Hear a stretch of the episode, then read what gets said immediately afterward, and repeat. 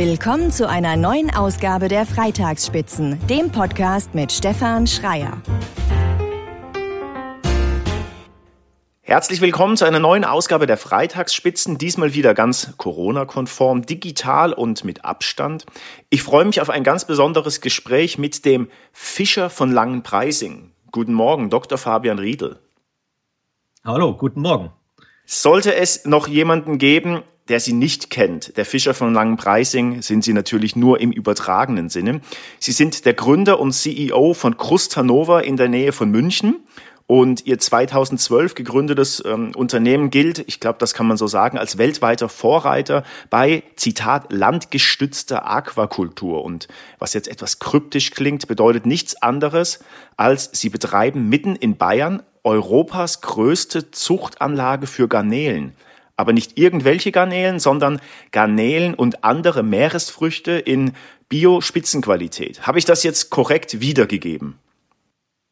Ja, in der Tat. Das klingt jetzt äh, wirklich nach Hightech. Ähm, am Ende, wir sind, äh, wir sind ein, ein Züchter von, von hochwertigen Lebensmitteln. Und das machen wir so ein bisschen anders, als es sonst auf der Welt stattfindet.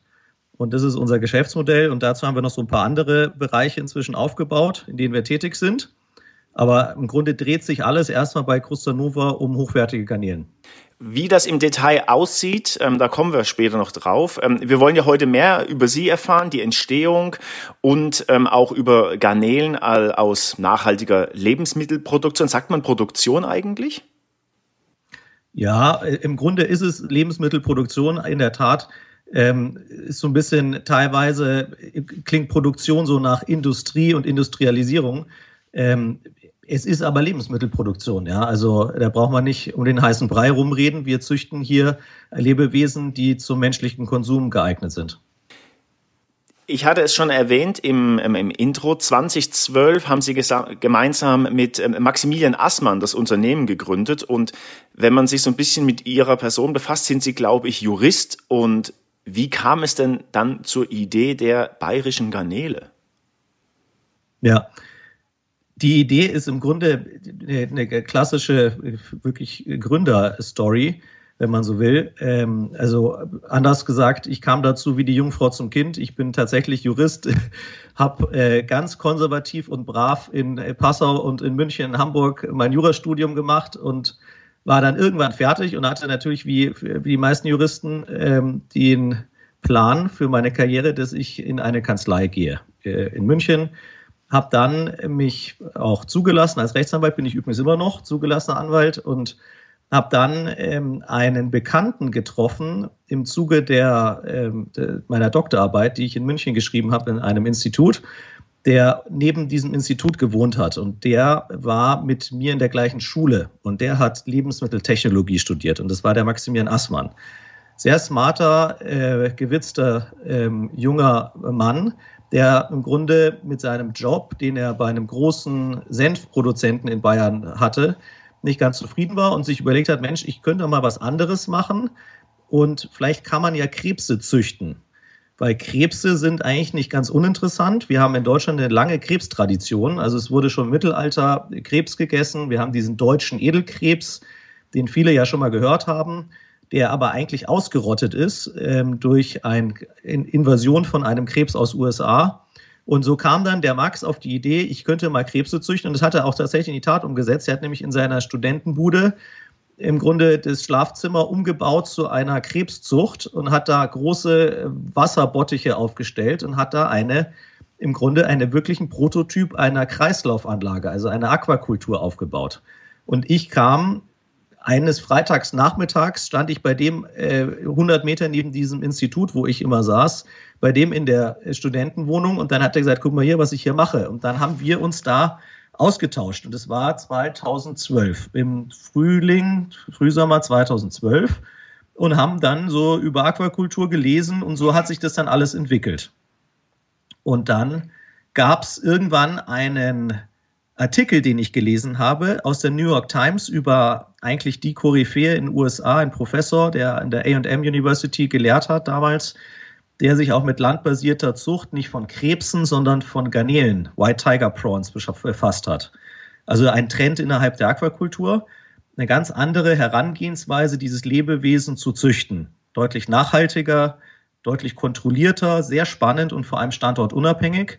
Und mit dem haben wir dann äh, Gespräche begonnen. Ich habe, ich weiß es noch wie heute, das war im Sommer, da haben wir das Gästezimmer meines Bruders bezogen, äh, der nämlich dann gesagt hat, Jungs, ihr habt da so eine verrückte Idee, wollt ihr mal hier den Schreibtisch reinstellen, das äh, kann ja so nicht weitergehen.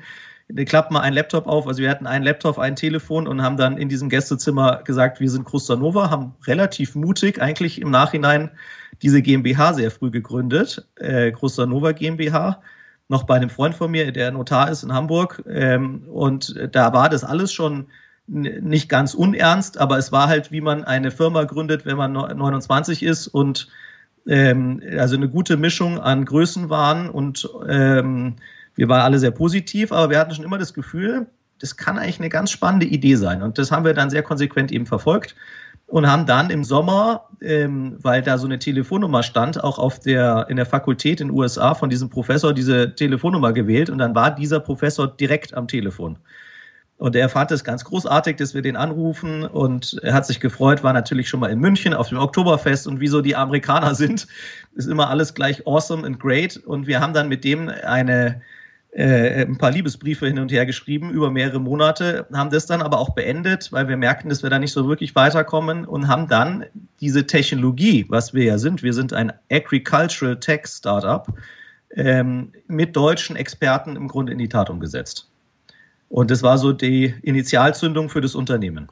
Und ähm, Sie haben es erwähnt, Sie sind von Haus aus Jurist. Jetzt habe ich in der Vorbereitung gelesen, dass es in Anführungszeichen lange, ich weiß nicht, wie viel, was vier Jahre bedeutet in so einem Zeitraum, aber es hat, glaube ich, relativ lange gedauert, bis Sie die, die Finanzierung ähm, ähm, ähm, zusammen hatten. Stimmt das? Also ich habe irgendwo gelesen, es hat vier Jahre gedauert, bis Sie tatsächlich dann im großen Stil loslegen konnten.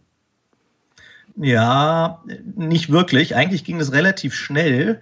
Ähm, wir haben natürlich die GmbH sofort gegründet. Also das, das, im Grunde war dieser Gründungsakt. Äh, wir hatten gesagt, wir so, müssen eine GmbH gründen, weil das, was wir vorhaben, ist nicht, sagen wir mal, so ein kleineres Projekt, wo man sagt, da kann man irgendwann mal eine GmbH gründen, sondern wir mussten eigentlich eine GmbH haben, um überhaupt ernst genommen zu werden. Ähm, und wollten einfach mit einer gewissen Professionalität auch von Anfang an starten. Und deshalb kam sehr früh die Gründung der GmbH, aber diese GmbH war so wirklich erst aktiv, weil das so ein Projekt sich ja erst entwickeln muss. Also ich habe als Anwalt gearbeitet, dann zwei Jahre noch weiter. Ich habe noch meine Doktorarbeit noch geschrieben und äh, der Max hat auch noch gearbeitet äh, nebenbei. Und das ist dann eben immer weiter, immer mehr geworden, bis man irgendwann gesagt hat, das macht man Fulltime. Und die Finanzierung war dann ähm, Anfang 2014. Und wir haben im Grunde mit dem Tag der Finanzierung äh, das komplette Projekt äh, schlüsselfertig äh, auf dem Tisch gehabt. Also wir hatten alle Gewerke vergeben. Wir hatten ein Grundstück, was wir verhandlungsfertig im Grunde vor der Unterzeichnung des Not beim Notar hatten.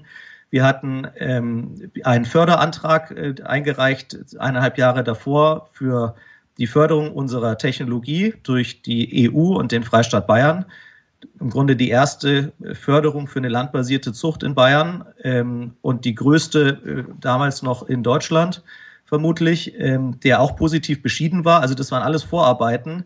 Und wir waren dann mit dem Tag im Grunde der Finanzierung komplett. Also es war ein Teil von und dem Geld der Gründer, verhältnismäßig natürlich wenig, weil in unseren Taschen war nicht viel. Ähm, dann einer Förderung, auch vom Freistaat und der EU und einem Mitinvestor als Seed-Investment einem äh, Lebensmittelunternehmer aus Bayern. Und mit dem Tag im Grunde ging dann eine Phase los für das Unternehmen, wo wir Bauherren wurden. Wir haben ein Grundstück gekauft, wir hatten dann Ausgrabungen, haben 8100 Quadratmeter hier als Grundstück erworben, haben die ganzen Bodenarbeiten gemacht. Wir haben dann eine Gewerbehalle hier gebaut und also eine ganz eine Lebensmittelproduktion, wenn man so will, als Aquakultur und haben dann eineinhalb Jahre später die Becken befüllt und sind dann Anfang 2016 auf den Markt gekommen. Und äh, wir haben ja auch ein halbes Jahr gebraucht, um die Garnelen, also diese erste Generation von Garnelen zu züchten. Man muss dann erstmal die kleinen Babys einsetzen. Irgendwann haben die eine gewisse Größe und dann ging es los. Also wir sind jetzt so seit vier Jahren, viereinhalb Jahren auf dem Markt Und da ist natürlich verdammt viel passiert seitdem. Das klingt nach äh, richtig, richtig viel Arbeit. Ähm, ähm, Sie haben es erwähnt, Sie bezeichnen sich selber als ähm, Agricultural Tech Unternehmen. War das von Anfang an so, äh, so geplant, also das so zu positionieren? Ja, das war von Anfang an so geplant. Also wir haben uns die Markttrends mal angeschaut, wir haben Marktstudien gemacht, wir haben überlegt, was passiert eigentlich gerade auf der Welt und was sind die Bedürfnisse von den Konsumenten, was sind die Gegebenheiten, was die Natur auch bedingt, was Klimathematiken sind, wie werden Garnelen heutzutage gezüchtet, was wünschen sich zukünftige Konsumenten. Und wenn man das alles mal sich anschaut, ähm, dann war es äh, ganz spannend, dieses Geschäftsmodell weiter zu verfolgen, weil sowas äh, gerade weltweit Schule macht, also dass wir Lebewesen, die normalerweise nicht an Land gezüchtet werden, also Fische oder auch Krustentiere landbasiert gezüchtet werden. Das ist ein Trend innerhalb der Seafood-Industrie und das macht es eben möglich, dass man den Konsum und die Zucht von diesen Lebewesen zusammenlegt und damit weite Transportwege auch vermeidet. Und äh, das ist ein, einer der Vorteile von dem Geschäftsmodell. Da kommen noch eine Reihe weitere hinzu. Und wir haben von Anfang an vorgehabt, dass wir als technisches Unternehmen eine Technologie entwickeln, Made in Germany, die es eben möglich macht, dieses Tier, was normalerweise nur in warmen Regionen der Welt gezüchtet wird, dort zu züchten, wo es auch kalt ist. Also das ist standortunabhängig. Wie gesagt, wir können unsere Technologie auch in Skandinavien installieren, in Russland, in USA, in vielen Teilen der Welt und können auch im Januar, jetzt haben wir es gerade Anfang Januar, es ist äh, kalt draußen, wir züchten Warmwassergarnelen und das ist ohne Probleme möglich. Und wie groß muss man sich das vorstellen? Wie groß ist Krustanova ähm, im Januar 2021? Ja, was ist Größe? Größe ist immer in Relation zum Markt oder was man sich vorgenommen hat. Also wenn wir den, die Marktgröße uns anschauen, also den Konsum von Krustentieren in Deutschland oder Europa sind wir ein Tropfen auf den heißen Stein. Wir sind verdammt klein. Wir sind auch für Maßstäbe einer Lebensmittelproduktion relativ klein. Wir sind für ein junges Unternehmen, was mal ein Startup war, inzwischen sind das wahrscheinlich nicht mehr ganz, ähm, sind wir wahrscheinlich relativ groß gestartet, ähm, weil man auch unser Geschäftsmodell im Kleinen nicht wirklich sinnvollerweise in die Tat umsetzen sollte. Ähm, es gibt manche Barrieren einfach, ähm, wenn man solche Investitionen tätigt. Wir sind ja Bricks und Stones. Wir haben nicht nur ein Büro angemietet, sondern haben tatsächlich eine Produktion hier, ähm, wo man eine gewisse Größe einfach braucht, um auch auf eine gewisse Tonnage zu kommen, die dann auch sinnvoll ist. Äh, betriebswirtschaftlich und auch als, als Marke, dass man auch eine gewisse Bekanntheit erlangt mit dem, was man da so geplant hat. Jetzt haben Sie, ähm, Sie haben gerade erwähnt, Sie sind eher ein, also ich zitiere Sie jetzt, äh, Tropfen auf den heißen Stein. Ich habe gelesen, Sie haben, äh, produzieren so 1,5 Millionen Garnelen, das müssten 30, 30 Tonnen sein. Jetzt ist meine Frage, ähm, wenn ich richtig informiert bin, ist so Ihr Geschäftsmodell ja Gastronomie, Lebensmitteleinzelhandel und ähm, die, die Privatverbraucher, so drei geteilt. Wie war oder was heißt war, ist ja immer noch äh, Corona hat also was für Auswirkungen hat das aufs Geschäft gehabt, wenn man überlegt, dass äh, die Gastronomie zu ist? Ja, natürlich erhebliche. Also ich erinnere mich noch, wir waren noch im Februar, Ende Februar auf einer wichtigen äh, Messe für die Gastronomie, Intergastra in Stuttgart. Verschiedenste Branchenveranstaltungen, da war das schon so ein bisschen am Horizont, das Thema Corona. Und dann kam es natürlich schlagartig Mitte März. Und dann hat man operativ ja schon einige Themen, wo man ähm, gewisses Change Management umsetzen muss, so ein bisschen neu denken muss und überlegen muss, was bedeutet das jetzt für mein Geschäft? Welche Bereiche habe ich eigentlich, die jetzt da stark in Gefahr stehen? Und wir haben dann gemerkt, eigentlich über Nacht, dass unsere Kunden aus der Gastronomie weder erreichbar waren, noch äh, ihr, ihre Rechnung weitergezahlt haben, äh, was man ihnen jetzt vielleicht auch nicht übel nehmen kann. Ähm, die, die, zahlen alle ganz brav, unsere Kunden, also da möchte ich gar nicht Negatives sagen. Aber im Grunde war die, die Gastronomie war weg und auch die Hotellerie und auch Catering-Business. Also das nennt sich dann Horeca-Bereich, der war im Grunde weg für eine gewisse Zeit und kam dann relativ schlagartig aber wieder. Das war dann so Ende Mai in Österreich, Mitte, Ende Mai in Österreich, bisschen zeitversetzt in Deutschland. Und was wir dann bemerkt haben, hoppla, die haben ja richtig Bedarf auf einmal, weil die Leute sich gesehnt haben, in Restaurants zu gehen. Im Sommer äh, im Grunde kam dann ein ganz starker äh, Konsum in den Restaurants. Die Leute sind gerne essen gegangen, vor allem gerne gut essen gegangen. Ähm, und das haben auch wir gemerkt. Das heißt, diese Nichtbelieferung im Horeca-Bereich haben wir relativ schnell ausgeglichen. Und gleichzeitig haben wir gemerkt im Lockdown, dass wir erhöhte Nachfrage haben im Lebensmitteleinzelhandel und Feinkosthandel und Fischeinzelhandel, den wir beliefern, also klassisch, klassische Theken. Und ähm, dass wir auch im E-Commerce natürlich äh, enorme Wachstumsraten haben über das ganze Jahr gesehen, dass sehr, sehr viele Leute, die Respekt vor der Krankheit haben, sich kontaktlos nach Hause ihre Seafood-Produkte zustellen lassen und auch plötzlich merken, dass man auch Lebensmittel online kaufen kann, eben nicht nur Fashion oder Möbel. Da ist die Fashion- und Möbelindustrie deutlich weiter. Die haben schon einen erheblichen Boom im E-Commerce-Geschäft erlebt. Und Food ist ja so ein Thema gewesen, was äh, in den letzten Jahren immer wieder diskutiert wurde, wo sich auch gewisse Entwicklungen gezeigt haben, aber was immer noch im Dornröschenschlaf war. Und das hat jetzt, glaube ich, Corona schon deutlich geändert und beschleunigt.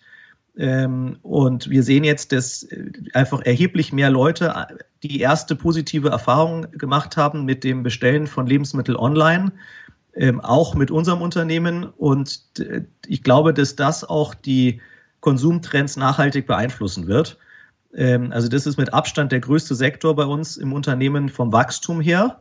Ähm, und da freuen wir uns natürlich sehr drüber. Und was die Gastronomie angeht, ähm, die ist ja dann in den zweiten Lockdown gegangen. Da sind wir jetzt mittendrin noch nach wie vor.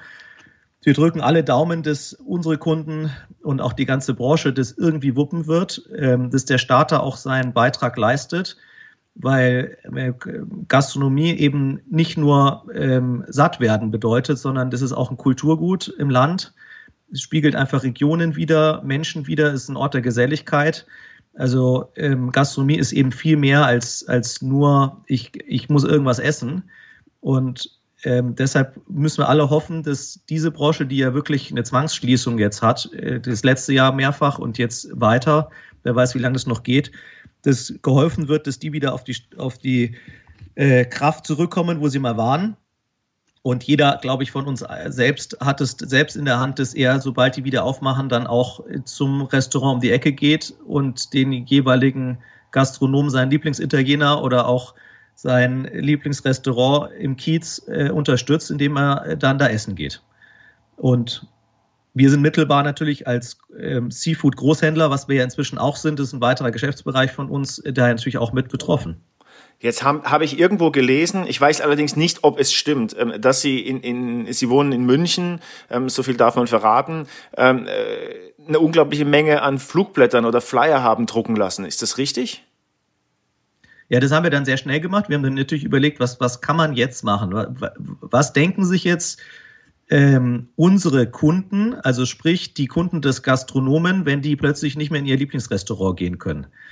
Und wie können wir die trotzdem äh, mit hochwertigen Produkten versorgen? Weil eins steht fest, durch das ganze Homeoffice und äh, durch das Zuhause rumsitzen, äh, die Leute können nicht nur Tiefkühlpizza essen. Die haben es irgendwie satt, irgendwann zum zehnten Mal Sushi zu bestellen, äh, wenn sie es denn leisten können. Ja, das ist ja noch die andere Frage. Die wollen weiterhin auch hochwertige ähm, Proteine konsumieren. Und wir decken mit unserem Angebot nachhaltiges Seafood in bester Qualität eben äh, eine super Versorgung mit, äh, mit Top-Proteinen ab. Und dann haben wir natürlich sehr schnell geschaltet und haben dann in ganz München und Umland ähm, viele tausend Flyer mal verteilt oder verteilen lassen, natürlich nicht selber, ähm, um die Endkunden darauf aufmerksam zu machen, dass es uns überhaupt gibt. Ähm, ich glaube, die, die uns gefunden haben und uns kennen, die schätzen uns sehr. Wir haben ähm, extrem hohe Wiederkaufraten. Die Leute sind sehr zufrieden mit den Produkten. Toi, toi, toi und freuen sich über diese Dienstleistung, die wir haben, die sehr modern ist, just in time. Wir liefern alles über Nacht nach ganz Deutschland und nach ganz Österreich eben in bester Qualität und das Ganze nachhaltig. Das entspricht dem Zeitgeist. Wir haben da einen sehr, sehr hohen Anspruch. Unsere Kunden sind aber auch anspruchsvoll. Und ähm, da waren wir, glaube ich, zur richtigen Zeit am richtigen Ort, weil wir als einer der ganz wenigen im Seafood-Bereich eben eine ganz klare Struktur haben, eine ganz klare Identität, wofür wir stehen. Die Leute wissen ganz genau, was sie bei Krustanova kriegen und erwarten können. Und ich glaube, das hat uns jetzt geholfen, auch letztes Jahr, das wird uns in Zukunft auch helfen, dass sie eben wissen, aha, das sind diese Jungs aus München, die sind Innovatoren, die setzen auf Nachhaltigkeit, die wissen, was mich umtreibt. Ähm, ich will super Qualität haben. Ich kann denen vertrauen, denn was die anbieten, sind nachhaltige Produkte und es ist super Qualität und das kriege ich eben nicht überall. Und äh, das ist ganz schwer in Deutschland, dass man die Produkte findet, die wir anbieten. Und äh, das hat uns tatsächlich letztes Jahr wahnsinnig geholfen, ähm, weil wir natürlich im Gastronomiebereich auch teilweise dann gelitten haben. Aber summa summarum ist es ganz grotesk, sind wir fast gar nicht geschrumpft, auch im Gastronomiebereich, weil wir in den Zwischenphasen dann doch wieder sehr, sehr starkes Geschäft hatten. So dass es insgesamt für uns letztes Jahr eigentlich ein sehr gutes Jahr war. Wir haben jetzt die ganze Zeit ähm, ähm, von, von Ihren Produkten gesprochen. Jetzt äh, würde mich natürlich das mal äh, im Detail interessieren. Also werfen wir mal einen Blick, einen Blick, einen äh, Anführungszeichen, äh, in Ihre Produktion. Wie muss man sich das vorstellen? Sie haben erwähnt, äh, Sie haben eine La Lagerhalle. Ich weiß nicht, ob das so die Begrifflichkeit korrekt ist. Sie haben gesagt, das ist, glaube ich, relativ warm auch bei Ihnen. Also wie muss man sich das bei Ihnen vorstellen, auch von diesem der, der, Kreislauf, den Sie erwähnt haben, mit Larven oder Babyschrimps in Anführungszeichen einsetzen? Wie sieht das konkret bei Ihnen aus? Ja, also das kann man sich so vorstellen, das ist eine, eine, eine Halle, eine Gewerbehalle, die ähm, von außen jetzt ganz unscheinbar aussieht. Ähm, ist eine schicke Halle, ich mag sie sehr gerne, aber es ist am Ende eine Lagerhalle, wenn man so will. Und drinnen sieht die aber ganz anders aus als normale Hallen. Ähm, wir haben innen eben einen Zuchtbereich, vertikal, haben da verschiedenste Becken, die sind ziemlich lang, 30, 40 Meter lang, äh, einige Meter breit und äh, in diesen jeweiligen Becken, Raceways nennen wir die, haben wir verschiedene Abteile, wo wir Garnelengenerationen in verschiedenen Größen eben züchten. Und äh, es ist ein rotierendes System, wo wir immer wieder Babygarnelen haben, die wir da äh, einsetzen, die dann über eine gewisse Lebensdauer zu einer Marktgröße gezüchtet werden und die wir dann abfischen. Die werden frisch abgefischt, werden über Nacht verschickt von uns oder sie werden dann direkt nach dem Fang schockgefroren, konserviert in bester Qualität und werden dann vorgehalten äh, und auch verkauft. Und Angeschlossen an diesen Zuchtbereich ist eine sogenannte Wasseraufbereitungsanlage. Da fließt das Wasser im Kreislauf und wird über mechanische und biologische Prozesse sehr sauber und nachhaltig gereinigt. Das heißt, wir reinigen über Trommelfilter, das ist Stand der Technik, ähm, nichts Ungewöhnliches, dann aber auch über gewisse ähm, Biofilter, das sind äh, biologische Reinigungsprozesse, ähnlich wie eine Kläranlage, wo wir Abfallprodukte der Biomasse der Garnelen herausfiltern, beispielsweise Ammonium. Und damit äh, gelingt es uns, 99 Prozent unseres Wassers wiederzuverwenden. Das heißt, wir reinigen immer wieder das Wasser. Das macht die ganze Farm sehr nachhaltig, weil wir hier einmal unser Becken befüllt haben und nur wenig, wenig Frischwasser brauchen, was wir dazugeben können. Und was uns eben unterscheidet, sage ich mal, vom konventionellen Schrimpzüchter in Südostasien ist, dass der, wenn er züchtet, einen offenen Teich hat und da geht Regen rein, das Regenwasser kann belastet sein. Da fliegt ein Vogel drüber, der da vielleicht reinmacht. Da sind äh, bei, ein, vielleicht ein Bypass, wo belastetes Wasser äh, reinfließt, weil da ein Tanker vorbeigefahren ist. Ähm, also man kann die Hygiene in einem offenen Teich schwer kontrollieren, auch was Krankheiten angeht. Das ist ein extrem großes Problem in der konventionellen Schrimp-Aquakultur weltweit. Äh, da gibt es das Wort Pandemie nicht nur seit letztem Jahr, sondern schon seit Jahrzehnten. Da gab es Frühsterblichkeit, es gab ein White Spot Disease. Das sind so ganz äh, bekannte Krankheiten für Garnelen, die dann die komplette Industrie dahin raffen, bis diese Krankheit wieder irgendwie in den Griff bekommen wird und dann wieder neu begonnen wird. Und wir züchten hier eben im geschlossenen System und kontrollieren das alles mit Softwaretechnologie. Und diese Software hat der konventionelle Schrimmbauer nicht. Das heißt, wenn der in sein Becken schaut, ist es erstmal trüb und der macht sich Sorgen, weil wenn er nach links schaut, sieht er, oh, ich habe fünf Kinder und eine Frau, irgendwie muss ich die ja ernähren und gibt dann lieber mal ein bisschen Antibiotikum rein, damit er auch seine Ernte erzielen kann, die er dann, fast schon mafiöse Strukturen auch teilweise in diesen Ländern, wiederum an den eins über ihm weitergibt, der dann diese Garnelen verarbeitet, das an irgendwelche Handelsriesen weitergibt und die Großteil der Wertschöpfung liegt eben nicht bei dem Primärproduzenten, beim Züchter, sondern bei ganz anderen Leuten. Ähm, und da müssen diese Züchter eben ihre Tonnage liefern Und äh, alles, was dazu beiträgt, dass sie das absichern können, ist ihnen natürlich willkommen. Und die, die wissen es auch nicht besser. Sind eben ein sehr kleines Zahnrad in dieser großen Industrie. Wir wiederum nutzen überhaupt keine äh, Chemikalien, gar keine Antibiotika. Wir nutzen sehr intelligent, made in Germany, Software-Technologie. Das heißt, wir kontrollieren Wasserwerte, da sind wir Deutschen übrigens sehr gut drin, Wasserwerte zu kontrollieren. Und nichts anderes machen wir hier. Das heißt, wir haben ein geschlossenes System, wo wir Wasser immer in einem äh, gleichen Zustand behalten wollen. Wir haben gewisse äh, Alkalinitäten, wir haben pH-Werte, wir haben Salzgehalte, Temperaturen und diese monitoren wir über eine Steuerung, äh, die angeschlossen ist an unsere Handys, an unsere Laptops. Und damit können wir kontrollieren, was so äh, passiert in unserer Aquakultur und können damit auch komplett vermeiden, prophylaktisch, irgendwelche Chemikalien oder auch Antibiotika einzusetzen. Aber wie, also ich würde, darauf würde ich gerne mal kurz ähm, drauf zurückkommen. Wir haben, Sie haben erwähnt, dass die ähm, Züchterinnen und Züchter in Südostasien dann häufig Antibiotika oder andere Sachen mit hineingeben. Aber bedeutet das im Umkehrschluss auch, dass Ihr System, also was machen Sie, gibt es bei Ihnen keine Krankheiten, im, äh, durch das, weil das System geschlossen ist? Oder was machen Sie, wenn Sie, ja, wenn, wenn die mal krank werden, die Tiere, Tierchen? Ja, also erstmal muss man sagen, ist natürlich nicht so, äh, dass wir jetzt mit dem Finger auf irgendwelche Schrimpzüchter in anderen Ländern zeigen wollen. Also es gibt auch dort eine ganze Bandbreite an Aquakulturen. Da gibt es manche, da wollen wir vielleicht die Garnelen nicht so gerne essen. Ähm, und da gibt es andere, die sind aber äh, ziemlich gut. Und da kann man erstmal nichts gegen haben. Also ähm, wir würden niemals uns trauen zu behaupten, dass alle anderen schlecht sind. Was jetzt uns selbst angeht, ähm, wir vermeiden im Grunde äh, das Risiko von Krankheiten, indem wir hier im geschlossenen System züchten. Was wir aber auch wissen, wir haben Respekt vor dem Lebewesen und auch vor dem, was wir machen. Und was wir hier machen, ist Biologie. Das heißt, Biologie kann man nie 100 Prozent kontrollieren. Das wissen wir Menschen sehr gut. Aber das Risiko der Biologie können wir anhand unserer Technologie so weit in den Griff bekommen, dass wir davor nicht mehr so viel Angst haben müssen. Ähm, wir sehen das, wir haben im Grunde noch nie irgend ansatzweise irgendein Krankheitsthema hier gehabt, weil alle Krankheiten für Garnelen auch gar nicht in Europa vorkommen und wir auch erstmal niemanden in unsere Farm reinlassen. Wir sind ja deshalb auch geschlossen. Ähm, wir achten extrem auf Hygiene und ähm, die konventionellen Krankheiten, die es gibt, die dann von Teich zu Teich springen in Südostasien oder wo auch immer, ähm, die sind in Europa oder in Deutschland ähm, überhaupt noch nie vorgekommen, sodass das Risiko dafür eigentlich sehr, sehr gering ist.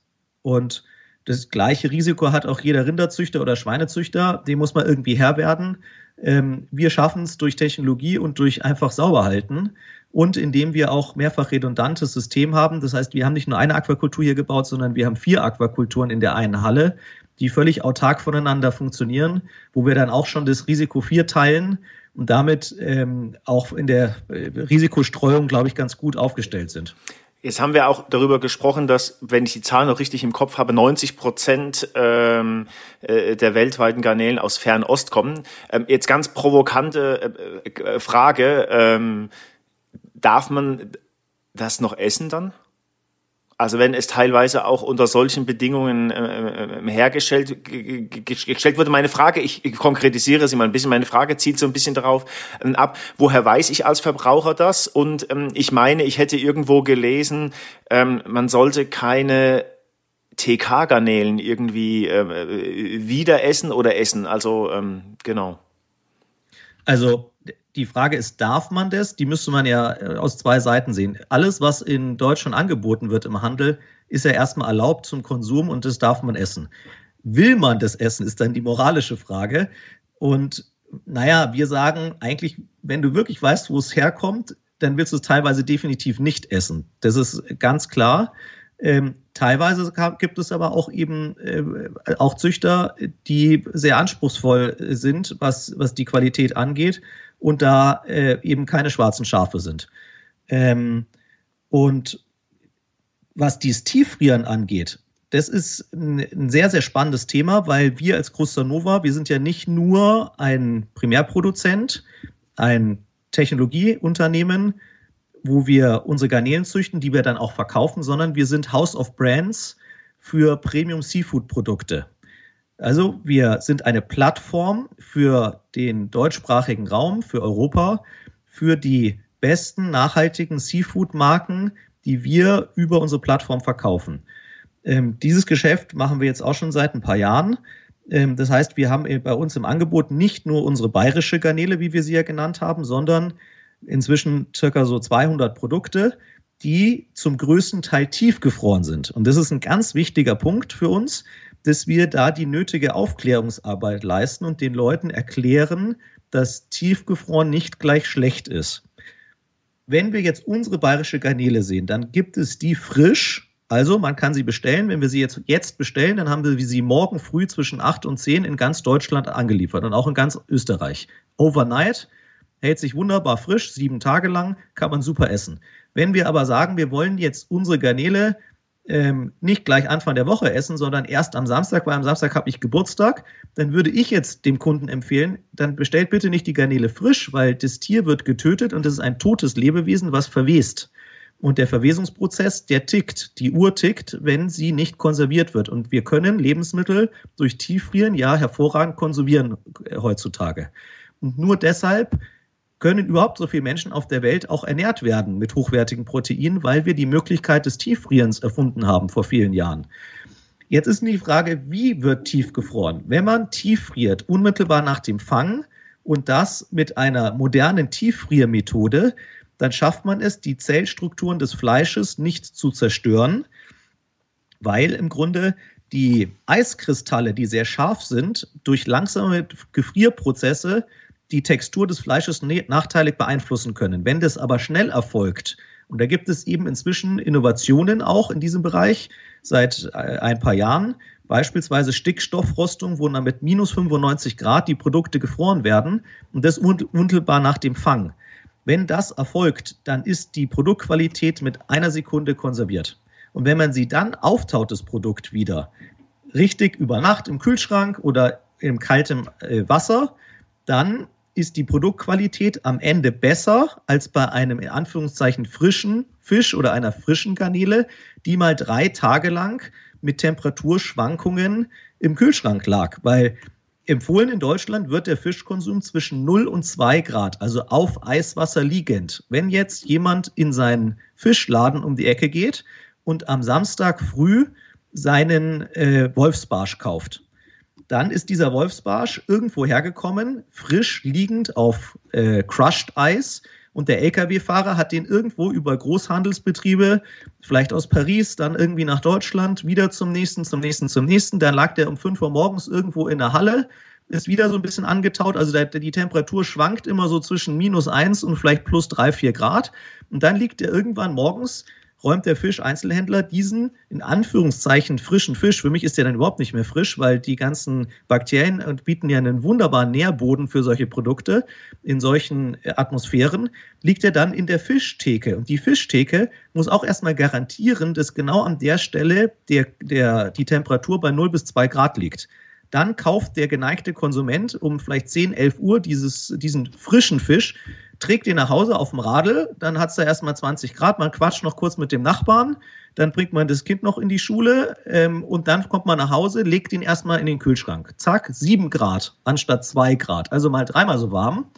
Und dann liegt er da, verwest fröhlich vor sich hin, bis man dann vielleicht am Sonntagmittag diesen frischen Fisch, wunderbar frischen Fisch, konsumiert. Das finden wir nicht so sonderlich smart. Und deshalb setzen wir als Nova an und sagen, wenn frisch, wenn schon, denn schon, dann bitte sofort konsumieren den frischen Fisch. Wie bei, beispielsweise bei unseren frischen bayerischen Garnelen. Wenn man sie über Nacht zugeschickt bekommt, dann kann man sie wunderbar frisch essen, auch am zweiten und dritten Tag noch. Aber so ab dem vierten Tag würde ich ehrlich gesagt meine Garnele lieber tiefgefroren essen. Ähm, wir haben Blindverkostung gemacht mit unseren Kunden, Sterneköchen, auch im Team. Ich muss sagen, ich habe keinen Unterschied geschmeckt.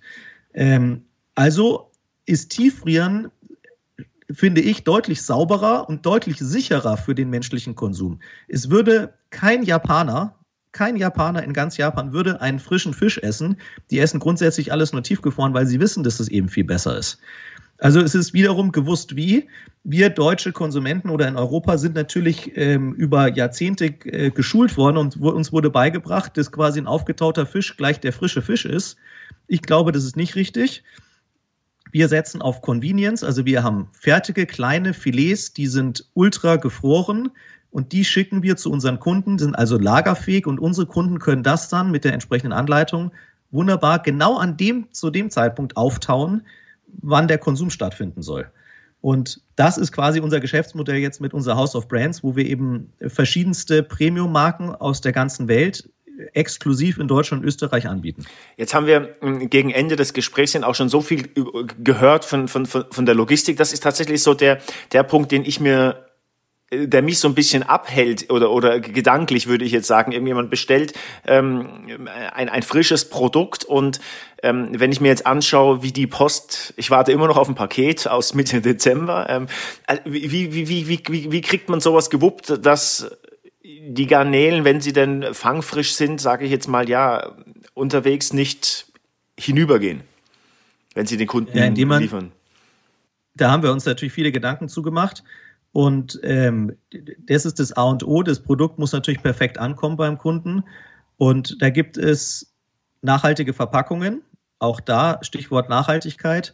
Wir haben auch anfangs mit Styropor gearbeitet, ähm, was unschön ist wenn man jetzt die Belastung der Natur ansieht, wenn wir jetzt unsere Endkunden beliefern, haben wir eine 100% nachhaltige Kartonagenverpackung, die sehr innovativ ist und das Produkt hervorragend im tiefgefrorenen Zustand behält. Wir haben da Trockeneis drinnen, ähm, was in einer wiederum Kartonage verpackt ist. Ähm, also wir muss eben wissen, wie man das Produkt verpackt. Und äh, das Ganze kann der Kunde von uns dann 100 Prozent in den Papiermüll entsorgen und dem Kreislauf wieder zuführen. Und wir verschicken grundsätzlich immer über Nacht. Das heißt, wir arbeiten nicht mit konventionellen großen Paketdienstleistern, äh, weil wir wollen eben nicht, dass unsere Kunden mehrere Tage auf die Pakete warten. Das war dieses Jahr natürlich extrem. Deshalb mussten wahrscheinlich manche auf Pakete warten. Sowas würde bei uns überhaupt gar nicht funktionieren, sondern wenn äh, unser Kunde bestellt, dann kann der eine Abstellgenehmigung geben, dass das Produkt äh, vor der Tür abgestellt wird und es wird garantiert zugestellt. Wenn irgendwelche Probleme sind, dann stellen wir auch ein zweites Mal zu. Also wir sind da extremst dienstleistungsorientiert und achten ganz besonders drauf, dass auch genau dieser Schritt funktioniert und dass die Kunden da auch keine Schwellenängste haben. Ähm, und der Vorteil für die Kunden ist, es gibt halt nicht überall in Deutschland, gerade in ländlichen Regionen, äh, die allerbesten Fischprodukte im, im, im Umfeld zu kaufen. Und durch äh, Seafood Online, was wir anbieten, kann eben jeder Kunde in Deutschland, Österreich mit einem Klick über Nacht die allerbesten Seafood-Produkte wirklich sprichwörtlich der ganzen Welt ähm, bestellen, kann sie bei sich einlagern und kann sie dann eben nach und nach äh, konsumieren da fällt mir jetzt ganz spontane Frage ein, weil Sie gerade gesagt haben, irgendwie auch in ländlichen Regionen. Ähm, Sie müssen es nicht verraten, wenn es ein Firmengeheimnis ähm, ist, aber wie ist das, wie ist so die geografische Verteilung? Also ist das tatsächlich noch so ein städtisches Thema irgendwie, dass da die meisten Kunden herkommen oder ist das querbeet? Das ist querbeet. Also das ist, äh, das ist wirklich verrückt. Es, die Frage ist berechtigt. Ich habe mir das jetzt auch mal angeschaut in den letzten Wochen und da sind Postleitzahlen und Orte dabei unter uns, die ich noch nie gehört habe. Und das freut mich wahnsinnig, weil natürlich gibt es den Berliner und auch den Hamburger und den Frankfurter oder den Münchner oder Stuttgarter, der in der Regel natürlich auch in seinem Umfeld, im Radius vielleicht von zehn Kilometern, dann auch einen super hochwertigen Feinkosthändler hat, einen guten Supermarkt, wo er natürlich auch gute Fische kriegt. Ja, das ist ja außer Frage, dass wir nicht die Einzigen sind, die gute Produkte anbieten. Aber äh, Deutschland besteht zum allergrößten Teil aus ländlichen Regionen. Und diese Leute äh, tun sich schwer eben, wenn sie einen gewissen Anspruch haben, nachhaltiges Seafood in bester Qualität zu erwerben, dann müssen die ziemlich weit fahren und es nervt. Und deshalb ähm, freuen wir uns sehr, dass wir auch ganz viel ländlich liefern, dass wir nicht nur äh, in München aktiv sind, sondern tatsächlich in ganz Deutschland, ganz Österreich, auch im B2B-Geschäft. Wir beliefern unsere Hotels, Gastronomen ähm, bis äh, in die Skigebiete in Österreich. Wir liefern auf die Nordseeinseln äh, nach Sylt. Wir liefern in die Hauptstadt. Wir sind eigentlich in ganz Deutschland, auch Ostdeutschland, äh, aktiv. Also man findet sich dann schon. Leute, die auf der Suche nach sowas sind, äh, finden uns über die Zeit. Äh, wir freuen uns natürlich, wenn es mehr wird. Wir sind ja eine kleine Firma noch. Ähm, aber äh, es ist tatsächlich so, äh, gerade als auch durch die Möglichkeiten, die E-Commerce bietet, auch in den nächsten Jahren, ähm, ist es eigentlich egal, wo man ist ähm, oder wo der Kunde ist, wenn wir möglich machen, dass wir sicher und nachhaltig die Produkte bei dem vor die Haustür kriegen, dann haben wir alle was davon. Das klingt extrem spannend. Ich habe auch gelernt, es ist ähm, viel mehr Tech drinne, als man am Anfang irgendwie von einem äh, ja, Fischzucht in Anführungszeichen irgendwie ähm, gedacht hat. Zum Schluss letzte Frage wohin, wohin kann die Reise noch gehen? Also ähm, exorbitantes Wachstum, äh, äh, was sind so Ihre Wünsche? Ja, also Wachstum ist schön und natürlich sind wir ehrgeizig und das ganze Team brennt. Wir ähm, freuen uns, dass wir so viel positiven Widerhall erfahren in den letzten Jahren und das spornt an, ähm, auch dass wir weiter unser Geschäft entwickeln. Aber Wachstum ist natürlich nicht alles. Das Ganze muss Spaß machen. Wir ähm, wir freuen uns eben, dass wir hier wofür stehen. Wir sind ein Unternehmen, was einen Anspruch hat, wir wollen was verändern, wir wollen ähm, dieses berühmte Wort einen Impact leisten in einem Bereich und das ist nachhaltiges Seafood in bester Qualität. Das machen wir durch unsere eigene Produktion, aber auch für die Marken, für die wir stehen, die wir exklusiv in Deutschland Österreich anbieten.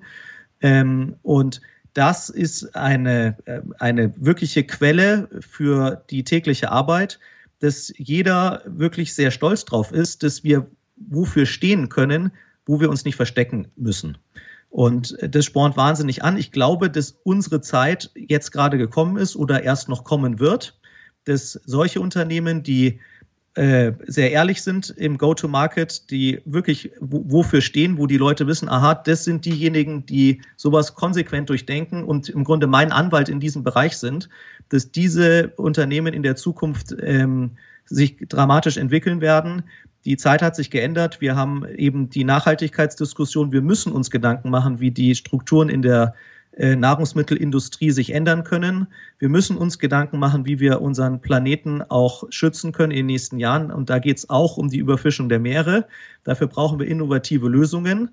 Und ähm, wir müssen eben umdenken. Und wir sind ein Unternehmen, was jetzt schon umgedacht hat. Wir waren auch, glaube ich, ein bisschen unserer Zeit voraus in den letzten Jahren.